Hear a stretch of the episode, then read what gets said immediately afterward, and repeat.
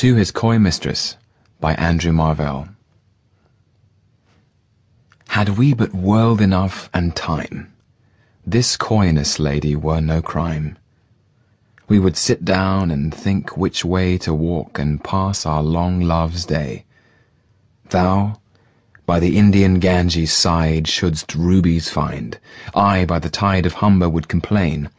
I would love you ten years before the flood and you should, if you please, refuse till the conversion of the Jews. My vegetable love should grow vaster than empires and more slow. A hundred years should go to praise thine eyes, and on thy forehead gaze. Two hundred to adore each breast, but thirty thousand to the rest. An age at least to every part, and the last age should show your heart. For, lady, you deserve this state nor would I love at lower rate.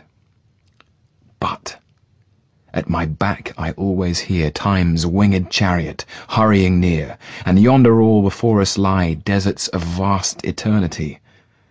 Thy beauty shall no more be found, nor in thy marble vault shall sound my echoing song. Then worms shall try that long preserved virginity, and your quaint honour turn to dust, and into ashes all my lust. The grave's a fine and private place, but none, I think, do there embrace.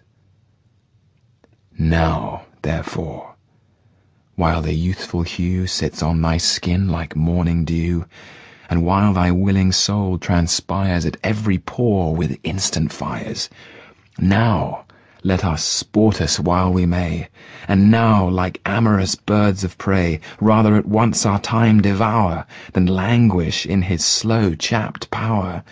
Let us roll all our strength and all our sweetness up into one ball, and tear our pleasures with rough strife thorough the iron gates of life. Thus, though we cannot make our sun stand still, yet we will make him run.